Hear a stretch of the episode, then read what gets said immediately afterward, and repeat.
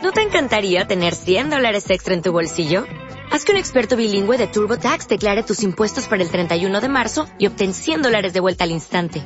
Porque no importa cuáles hayan sido tus logros del año pasado, TurboTax hace que cuenten. Obtén 100 dólares de vuelta y tus impuestos con 100% de precisión. Solo con Intuit TurboTax.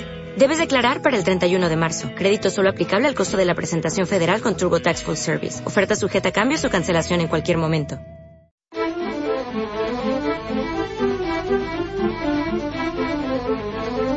Radio 5, Doble Hélice. Con Juanjo Martín. Se ha considerado al cáncer como el enemigo número uno de la humanidad por el número de muertes que provoca cada año y porque no es una enfermedad característica de tal o cual región del planeta. Afecta a todo el mundo, eso sí, a unos países más que a otros. La medicina como única herramienta eficaz para combatir esta enfermedad lleva muchos años tratando de desarrollar métodos y fármacos capaces de parar y erradicar este, digamos, anómalo comportamiento celular llamado cáncer. Hola, bienvenidos a Doble Hélice. Esta semana celebramos el Día Mundial contra el Cáncer y esta efemérides nos sirvió para visibilizar la tarea de los científicos que trabajan para arrinconar esta enfermedad y para estar también con los, con los enfermos, con los pacientes. Hace unos años, no muchos, tener cáncer significaba muerte. Hoy en día, aunque sigue siendo una enfermedad grave, el índice de supervivencia es muy alto e incluso los hay de los que es muy raro que acabe con la vida de un paciente. Pero sin duda nos queda mucho camino que andar. Nos falta conocer aún más esta enfermedad donde interviene la genética, el estilo de vida e incluso algún virus. Hoy les invito a que conozcan esta enfermedad de enfermedades, el cáncer. Detrás de cada fármaco, de cada tratamiento, existe un mundo apasionante de investigación. Doble hélice y el encargado de acercarnos a esta patología, esta patología de patologías, ya veremos por qué eh, digo esto, es don, don Juan Julio Fernández, presidente de la Junta Provincial de Santa Cruz de Tenerife de la Asociación Española contra el Cáncer. Buenos días. Muy buenos días. Gracias por estar con nosotros, un placer tenerle en Radio Nacional de España. Gracias a ustedes. Don Juan, me gustaría comenzar por definir a nuestro protagonista de hoy, el cáncer. ¿Qué es el cáncer? Bueno, no se puede hablar del cáncer como una sola cosa. Hay unos 200 tipos de tumores y es una enfermedad que no es contagiosa ni hereditaria, pero que sí se da con más frecuencia cuando coinciden algunos factores genéticos. Pero mm, hay que decir que eh, se lucha contra esta enfermedad desde distintos frentes desde la investigación farmacológica para buscar nuevos fármacos, desde la investigación translacional para buscar métodos que ayuden a sanar el enfermo. Y yo, que no soy médico, eh, soy arquitecto, lo aclaro, pero llevo nueve años presidiendo la Junta Provincial, he descubierto que esa investigación translacional, la que se traslada rápidamente al bienestar del, del enfermo, es la que eh, la Asociación Española contra el Cáncer, que lleva 60 años en ejercicio y que fue pionero y durante mucho tiempo la única que existía en, España, eh, para esta asociación digo, la prioridad siempre es el paciente. Entonces, el año pasado en el mundo hubo unos 15 millones de, casos, de nuevos casos de cánceres, de los cuales murieron unos 8, millones. Eh, en España se dieron unos 200.000 casos y el índice de supervivencia pues ha aumentado. Ha aumentado el número de muertos en cifras absolutas, pero ha disminuido en porcentaje. Y esto tiene una explicación, porque ahora vivimos, el índice de longevidad está por encima de los 82 años para mujeres y varones, y antes se moría, estaba en 60, 62 años. O sea que, para decirlo de forma sencilla, antes se moría la gente sin tener tiempo de tener un cáncer. Las células envejecen y se da más en las personas adultas que en los niños. Algo similar nos cuentan los expertos en enfermedades neurodegenerativas, ¿verdad? Porque vivimos más tenemos más posibilidades de padecer esas enfermedades que están relacionadas con, mm, con la vejez o con la mayor esperanza de vida que tenemos, afortunadamente. Nos dice don Juan que no podemos hablar de cáncer, sino de muchos cánceres, ¿no? Eh, ¿Cuántos tipos de, cáncer hay? hay unos 200, pero eh, los que se consideran en España concretamente, el mayor índice de, de, casos se da en el varón, en la próstata, en el colo rectal y en el pulmón. El orden del primero se lo disputan la próstata y el pulmón, y en segundo caso está siempre el colo rectal, que si sumamos los casos de mujeres es la mayor causa de muerte en varones y mujeres.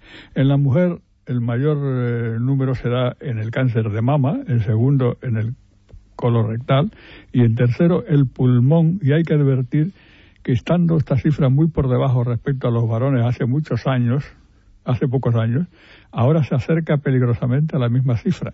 Mm. Y también tengo que decir que la mortalidad en los últimos 15 años en España ha descendido, en los, sí, en, en los últimos 20 años, un 13%, y en Alemania ha descendido un 20%. Y cuando he preguntado que por qué esta diferencia, me han contestado porque en Alemania se han tomado mucho más en serio el dejar de fumar. El cáncer de pulmón es el único que tiene clara la relación de causa-efecto del tabaco con el, con el cáncer. Y esto quiere decir, y usted apuntaba algo de esto, que los hábitos de vida sana son importantes para prevenir el cáncer. Y en esto me llama también la atención la distinta mentalidad de los sajones, particularmente los ingleses, en donde viví algún tiempo, unos no llegó a un año, que desde que nacen están convencidos de que tienen que morir y entonces adoptan ante la carrera vital una posición para eh, que el tránsito final sea el menos traumático y doloroso posible.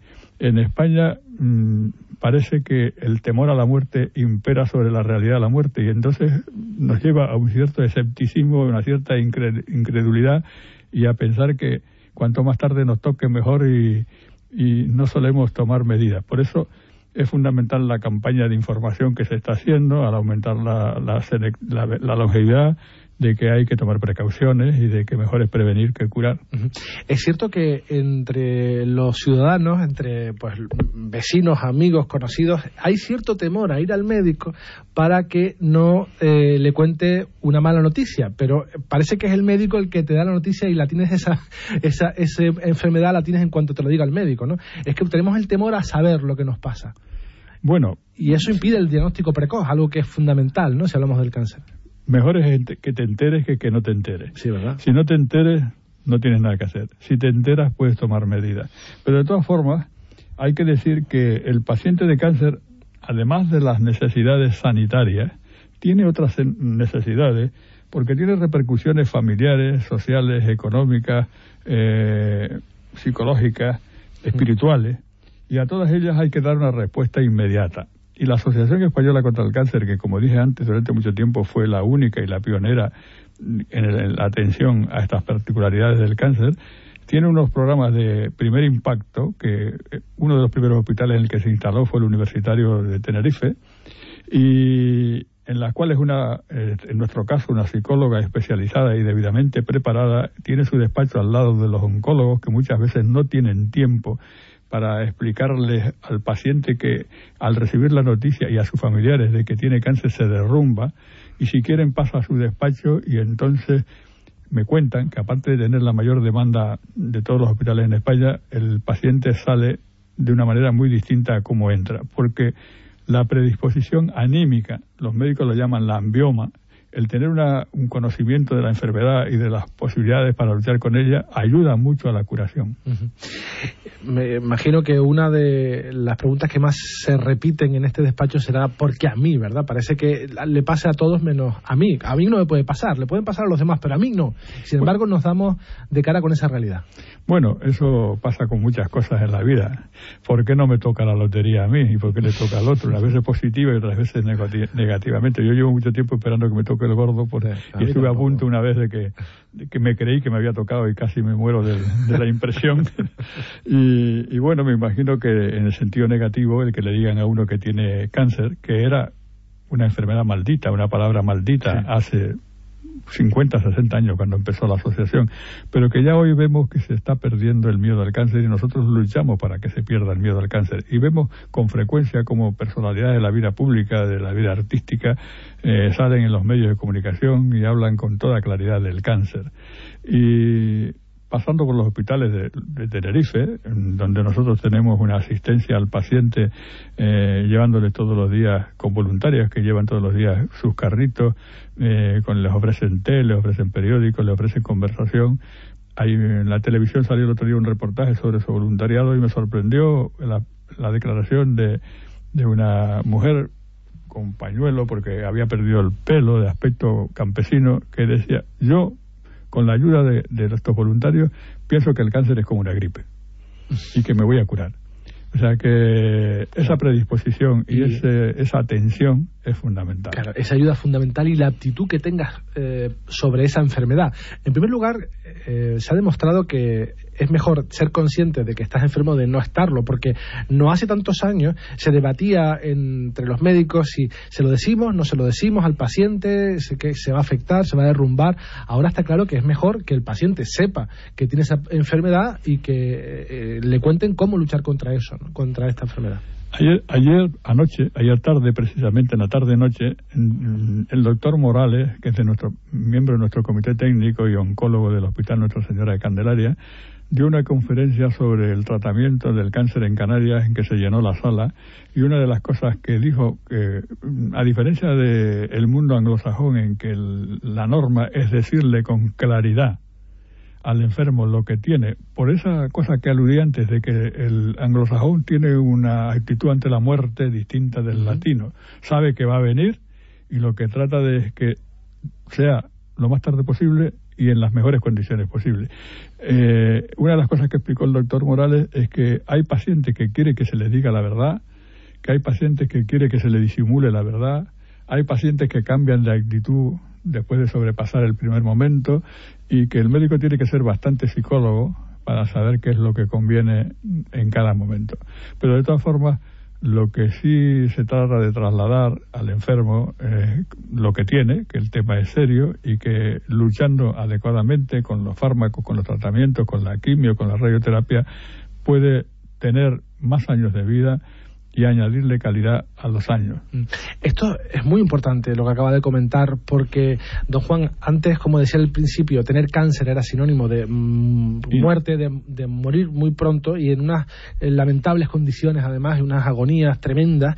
Y sin embargo, gracias a la ciencia, a la medicina, a la tecnología también, eso ha cambiado muchísimo. ¿Cómo ha visto usted esa, y desde la asociación, esa evolución de tener que dar una noticia y decirle, pues estás desahuciado, ah, no, hay esperanza.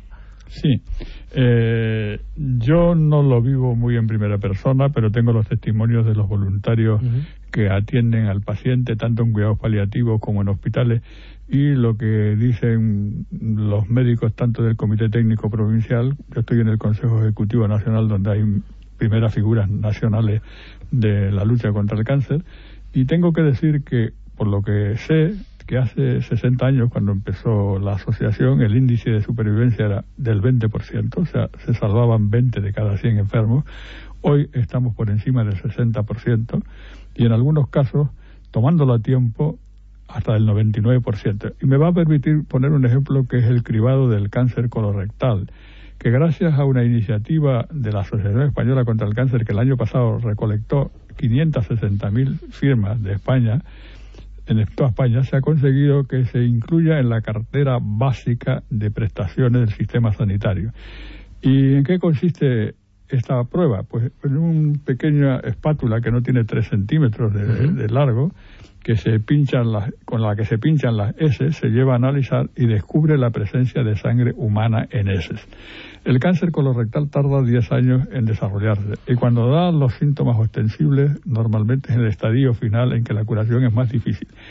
Pero con este test, si aparece sangre, no tiene por qué ser un cáncer, puede ser una hemorroide o cualquier otro aspecto o cualquier otra cosa, pero entonces se hace una colonoscopia, se comprueba si hay un pólipo maligno, entonces como tarda 10 años en desarrollarse, se saca a tiempo y la curación es del 99%. Pero me hace falta recalcar otra cosa. Esa espátula, gracias a la investigación, en parte se llevó en el Hospital Clínico Universitario de, aquí, de, Tenerife, eh, cuesta menos de 3 euros. ¿Cuánto cuesta curar un cáncer de colon, aparte de dolor y sufrimiento? 30.000 euros. Hay un ahorro de 29.997 euros. Y eso es fundamental.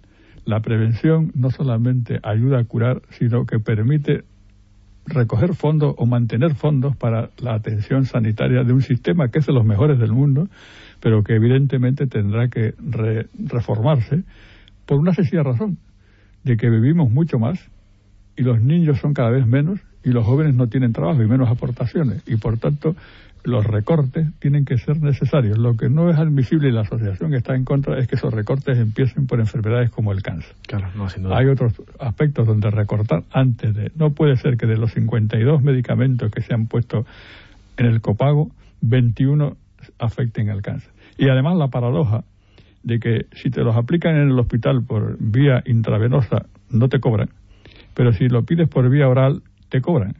Y a muchas veces, siendo incluso alto el copago para muchas economías, pues resulta más barato que tener que trasladarse al hospital, pagar el transporte para que le den la... De todas estas cosas hay que reconsiderarlas, porque digo, estamos en un sistema sanitario muy bueno y que si lo queremos mantener tenemos que reformarlo. Sin duda. Me va a permitir que demos paso ahora a nuestro reportaje que nos señala más o menos el ecuador del programa. Hoy también dejamos aparcados nuestros reportajes históricos para seguir conociendo nuestra anatomía. ¿Sabes cómo funciona el ojo? Te lo contamos.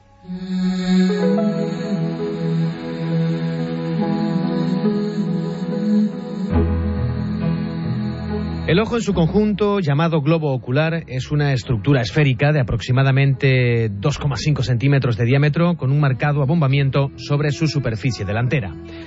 La parte exterior se compone de tres capas de tejido. La capa más externa tiene una función protectora, cubre unos 5 sextos de la superficie ocular y se prolonga con la córnea transparente.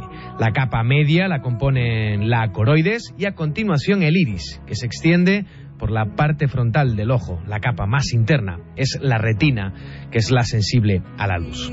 La córnea es una membrana resistente compuesta por cinco capas, a través de la cual la luz penetra en el interior del ojo. Por detrás hay una cámara llena de fluido claro y húmedo que separa la córnea de la lente del cristalino. En sí misma, la lente es una esfera aplanada constituida por un gran número de fibras transparentes dispuestas en capas. Está conectada con un músculo que tiene forma de anillo y la rodea mediante unos ligamentos. El iris es una estructura de color eh, suspendida entre la córnea y el cristalino y tiene una obertura circular en el centro, la pupila. El tamaño de la pupila depende de un músculo que rodea sus bordes, aumentando o disminuyendo cuando se contrae o se relaja, controlando así la cantidad de luz que entra en el ojo. Cuando hay mucha luz, se hace pequeña, cuando hay poca, se vuelve mayor.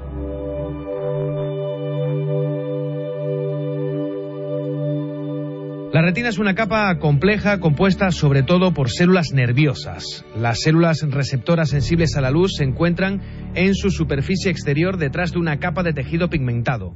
Estas células tienen la forma de conos y bastones y están ordenadas como los fósforos de una caja. Situada detrás de la pupila, la retina tiene una pequeña mancha de color amarillo. En su centro se encuentra la fobia central, la zona del ojo con mayor agudeza visual. La capa sensorial de la fobia se compone solo de células con forma de conos, mientras que en torno a ella también se encuentran células con forma de bastones. Según nos alejamos del área sensible, las células con forma de conos se vuelven más escasas y en los bordes exteriores de la retina solo existen las células con forma de bastones. Por eso vemos mejor en el centro de las imágenes y no por el rabillo del ojo. Sin duda, poseemos la mejor cámara fotográfica posible. En Radio 5, doble hélice.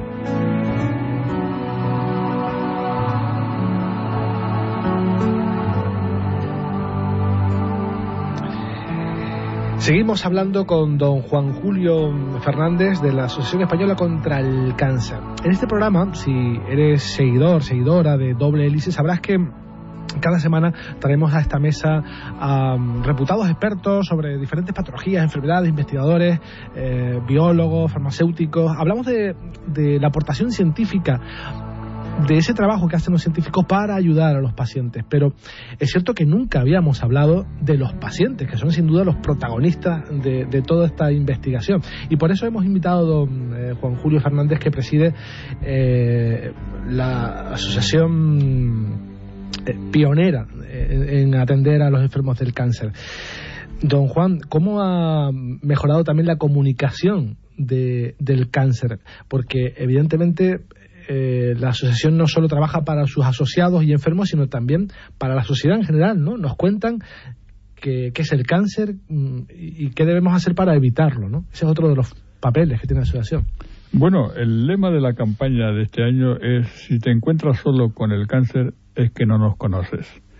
Eh, no sé si lo he dicho, pero en la sala de exposiciones del Parlamento de Canarias hay una exposición que nos ha costado dinero y esfuerzo traer, en que se recoge de una manera gráfica lo que hace la asociación y lo que ha estado haciendo, quiénes somos, quiénes somos y qué hacemos desde hace 60 años. Está más que demostrado que la atención psicológica, la ayuda y la compañía al paciente ayudan mucho en el proceso de la enfermedad, ahorra costos y ahorra sufrimiento. Eh, y en un momento de debilidad económica como en el actual, tenemos que aumentar las vías de comunicación, por eso agradecemos a Radio Nacional en este caso que nos ayude a difundirlo, para que la gente nos llame, para que sepa que estamos aquí, que le damos la prioridad al paciente en todo caso, y que personas que se han quedado sin trabajo, que tienen necesitan necesidad de alojamiento o que no tienen dinero para pagar desplazamientos, para darse los tratamientos, con el consiguiente riesgo de abandono de los mismos, o quien, estando en cuidados paliativos, tardan más de dos años en recibir las ayudas, necesitan un especial cuidado y eso es lo que intentamos hacer desde la asociación, no solamente para ayudar a los enfermos, sino para contribuir a una sociedad más justa, más comprometida y más solidaria. Luego le pediré que nos diga cómo la sociedad puede eh, a colaborar con ustedes. Ustedes colaboran con la sociedad, pero ¿cómo nosotros podemos colaborar con ustedes? Porque también es importante abrir esa vía y comunicar esa vía de, vía de colaboración. Hablemos de prevención. Los especialistas que también se han sentado ante estos micrófonos en este programa nos han dicho de la importancia de él en nuestro entorno y nuestro estilo de vida a la hora de prevenir el, cáncer, el que sea. ¿Qué peso tiene el medio ambiente eh, a la hora de que tengamos uno u otro cáncer? Un medio ambiente sano, evidentemente, contribuye a una, una vida sana. De ahí la razón que nos haya asistido en la campaña que hemos mantenido contra viento y marea para prohibir que se fume, sobre todo en ambientes cerrados. Ya he dicho antes que el descenso del cáncer en España en los últimos 20 años ha sido de un 13%, mientras en Alemania ha sido de un 20% porque han sido más rigurosos en acatar estas normas. Ayer se sacó a relucir la presencia de la refinería de petróleo en Santa Cruz de, Tenerife como una causa contaminante. Es evidente que cuando se instaló estaba en las afueras, es evidente también que ahora está dentro del núcleo poblacional y que estas cosas deben ser atendidas. Pero los hábitos de vida sana deben empezar desde la escuela. Yo personalmente, que tuve un cierto protagonismo político en la transición, fui diputado con Adolfo Suárez en la Unión del Centro Democrático, eh, estoy convencido de que la educación para la ciudadanía debe ser educación para la salud. Al niño hay que explicarle que si come adecuadamente, que si no se engorda, que si hace un mínimo de ejercicio, que si rehuye el fumar y el, y, el beber en exceso, que si no cae en la droga, puede tener una vida mucho más sana y por tanto, aparte de vivir mejor, contribuirá también a mantener ese sistema sanitario que necesita cada vez más recursos. La sociedad, la Asociación Española contra el Cáncer ha visto aumentada el año pasado las demandas sociales, las demandas de ayuda en un 52%. Y esto quiere decir lo que dije antes, que la sociedad se ve, los que han nombrado, los que se han quedado sin trabajo, los que los pensionistas que no reciben, se han quedado desarmados y, y, no podemos permitir que una persona, por no tener, es decir, que, que, que como me dijo a mí una paciente, yo percibo unos 500 euros al mes. Trasladarme del sur al hospital para darme quimioterapia me cuesta 300 euros y tengo que elegir entre tratarme o comer. y muchas veces el comer elude o morir. Claro. Y esto es serio. ¿Ha aumentado esos, mm, eh, esas solicitudes de ayuda en la asociación no porque haya más cáncer, sino porque hay más necesidades económicas de los pacientes, entiendo? En Canarias, los beneficiarios del 2014, del 2010 al 2013 de nuestras ayudas han aumentado de 2.400 a 2.500, unas 100. Pero la entrega de alimentos, eh, que en 2014 fue 88 entregas, este año ha sido el año pasado 196. Los bonos para el transporte y los traslados, que en el 2010 fueron 37, este año han sido 216. Los pisos de acogida, las pernoctaciones en los pisos de acogida de 78 han disminuido a 55, probablemente porque han aumentado los bonos de transporte y la gente prefiere dormir en su casa que trasladarse al piso. Mayoritariamente los usan los de las Islas Menores, incluso de la provincia de enfrente. Vienen, nos demandan de Lanzarote y de Fuerteventura. Y las ayudas económicas han pasado de una en el 2010 a 18 en este año. ¿Y cómo podemos colaborar con ustedes? Uh, ha dicho un poco las vías de ingresos que tienen, pero imagino que podemos ser socios, podemos eh, dar un donativo, varias vías. ¿Cómo podemos hacerlo? Para nosotros lo fundamental es hacerse socio, eh, con una cantidad que no tiene, cada uno según sus posibilidades. ¿no? Aconsejamos que como mínimo pues sea unos 10 o 20 euros al mes para, para, para, por lo menos no sea costoso mantener la información, pero eso nos da un sustento eh, fijo que nos permite eh, mantener nuestros objetivos, que como digo son fundamentalmente dirigidos al paciente y a sus familiares y a la información. Pero también dedicamos el año pasado 14 millones de euros a la investigación y es la entidad no lucrativa que más dinero dedica en España a la investigación. Y como usted apuntó algo, apunté antes, la guerra contra el cáncer no se va a ganar en una sola batalla. Se va a ganar en sucesivas y encadenadas batallas y una de ellas, por ejemplo, es la que aludía antes del cribado del cáncer colorectal. Mm. Eh, como poco a poco se van consiguiendo la muerte, las mamografías han hecho que, eh, que el desenlace fatal para las mujeres con cáncer de mama haya descendido de de un índice de supervivencia de, del 20% a un índice de más del 70%, ¿no? Y ya es habitual que, que las mujeres a partir de cierta edad, de 50 a 55 años, se hagan toda la mamografía. Es muy importante, don Juan, que en estos tiempos de recortes sanitarios, pero también recortes en I en investigación, una asociación sin ánimo de lucro, una ONG, aporte mucho dinero a la investigación y que sea una vía no alternativa, sino paralela a la investigación en universidades y en centros de investigación. Eh, también para personas que, bueno, en principio no puedan, o no, por un motivo no quieran ser socios de la asociación, eh, vemos que en algunos comercios hay huchas donde se pueden hacer donativos, que a veces desconfiamos de, ese tipo de, cosas, pero en las que vemos en centros y establecimientos serios con el logotipo de la Asociación Española contra el Cáncer, esas transparentes, esos cubos de metraquilato, esas sí van a, la asociación, ¿verdad? A mí me permitiría, si me permite, me gustaría decir algo. En el mundo anglosajón, me refiero, eh, la mentalidad protestante hace que el triunfador, el empresario, el profesional que, que triunfa, se sienta obligado a devolver a la sociedad algo de lo que ha recibido. Cierto. En España, el método que se elige es el de la donación, la caridad.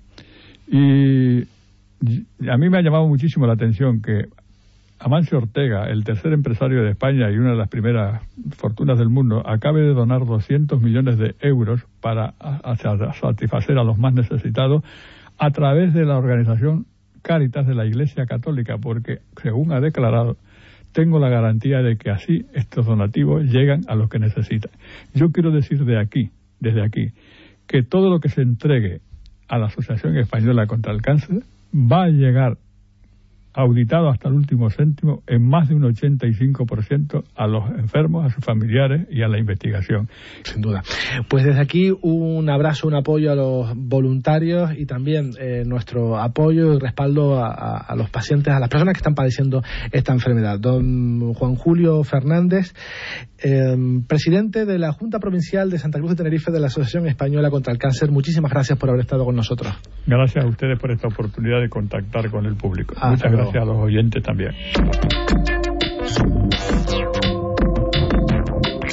Y con un mensaje de esperanza en la lucha contra el cáncer llegamos al final de este programa que como saben pretende bucear entre laboratorios y centros de investigación para mostrarles qué hay detrás de cada fármaco, de cada tratamiento. Nos vamos en esta versión radiofónica pero seguimos muy activos en internet en facebook.com barra doble hélice y si eres más de Twitter arroba doble hélice rn.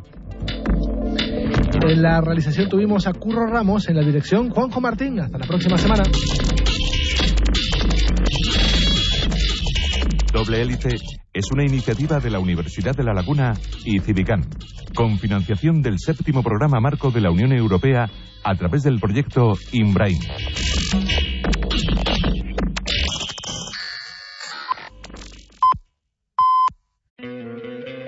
¿No te encantaría tener 100 dólares extra en tu bolsillo? Haz que un experto bilingüe de TurboTax declare tus impuestos para el 31 de marzo y obtén 100 dólares de vuelta al instante. Porque no importa cuáles hayan sido tus logros del año pasado, TurboTax hace que cuenten. Obtén 100 dólares de vuelta y tus impuestos con 100% de precisión. Solo con Intuit TurboTax. Debes declarar para el 31 de marzo. Crédito solo aplicable al costo de la presentación federal con TurboTax Full Service. Oferta sujeta a cambios o cancelación en cualquier momento.